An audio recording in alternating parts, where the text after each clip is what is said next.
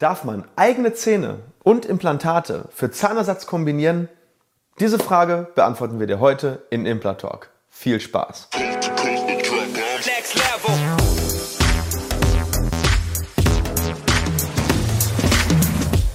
Hallo liebe Community, mein Name ist Dr. Stefan Helker und ich heiße euch herzlich willkommen bei der Audioversion unseres erfolgreichen YouTube-Formates Implatalk. Sollten dir die visuellen Einblendungen an der einen oder anderen Stelle fehlen, komm gerne nochmal auf unseren YouTube-Kanal und schau dir das passende Video an. Und jetzt viel Spaß mit dem Podcast. Ja, willkommen wieder bei Implatalk. Heute gibt es eine kurze Folge zum Thema Zahnersatz auf Implantaten.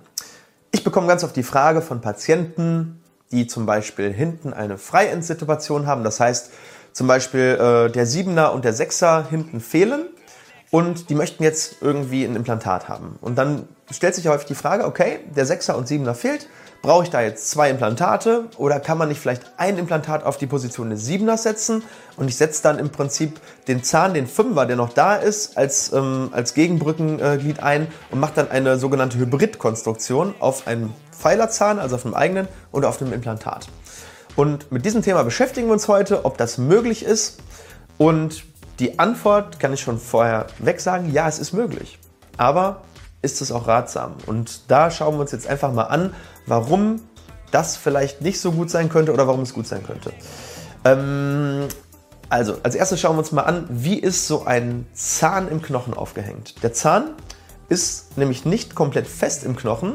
Das kannst du daher im Prinzip beurteilen. Du kannst ja mal an den Spiegel gehen. Bei einigen wird das klappen, bei anderen nicht. Aber du kannst mal an, an einem der Zähne, zum Beispiel den Unterkieferfrontzahn oder den Oberkieferfrontzahn, und mal versuchen zu wackeln. Und wenn du ganz genau hinschaust, wirst du sehen, dass der Zahn, je nachdem wie gut dein Zahnhalteapparat ist, sich ganz leicht bewegt oder ein bisschen mehr bewegt. Vielleicht auch gar nicht, aber ähm, das ist nur so wenig, dass du es nicht siehst. Der Zahn bewegt sich definitiv in seinem Zahnfach.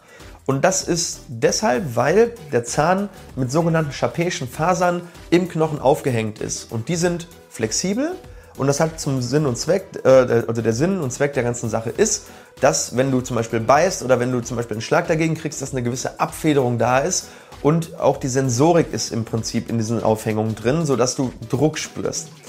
Und was resultiert daraus? Ähm, wenn ich jetzt mir zum Beispiel im Gegensatz dazu das Implantat anschaue, das hat diese Faser nicht. Und das ist komplett fest im Knochen verankert. Das heißt, wenn ich auf ein Implantat draufschlage, also auf die Krone, bewegt sich da gar nichts. Das heißt, es wird eins zu eins auf den Knochen weitergegeben, die Kraft, und das Implantat bewegt sich nicht einen Mikrometer. So, was passiert jetzt, wenn ich das Ganze verbinden möchte? Und da kommt jetzt im Prinzip der Casus Knaxus. Wir haben nämlich ein Element, was ich gerne bewegen möchte, das ist der Zahn. Und wir haben ein starres Element, das Implantat, was ich nicht bewegen möchte. Und ich verbinde diese Elemente jetzt miteinander. Man kann das jetzt einmal hier in der Grafik sehen. Du hast einmal, wie gesagt, einen Zahn und einmal ein Implantat. Und die beiden sind miteinander verbunden über diese Brückenkonstruktion. Und jetzt möchte das Implantat sich eigentlich bewegen und kriegt Kaukraft hier auf der Stelle. Kann es aber nicht, weil das Implantat auf der Stelle starr ist. Das heißt, dass, äh, dieser Aufhängungsapparat funktioniert nicht mehr richtig. Auf der anderen Seite, wenn ich jetzt hier belaste, auf der Stelle, dann aber das Problem, das Implantat ähm, möchte sich nicht bewegen, wird aber durch die Flexibilität des Zahnes immer wieder mit irgendwelchen Biegekräften belastet.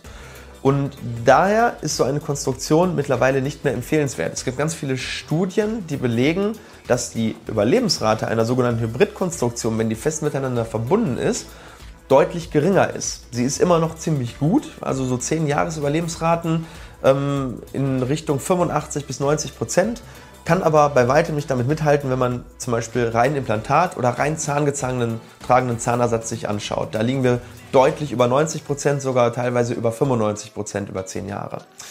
Und deswegen wird das, wie gesagt, nicht mehr empfohlen, ähm, diese dauerhaft verblockten Konstruktionen. Anders hingegen sieht es aus bei sogenannten Teleskopen. Hier kann man sinnvollerweise Zähne mit Implantaten kombinieren, weil die ähm, Zähne und die Implantate, auf den Zähnen ist sozusagen jeweils immer eine, ähm, so eine äh, Primärkrone drauf und auf dem Implantat eben auch.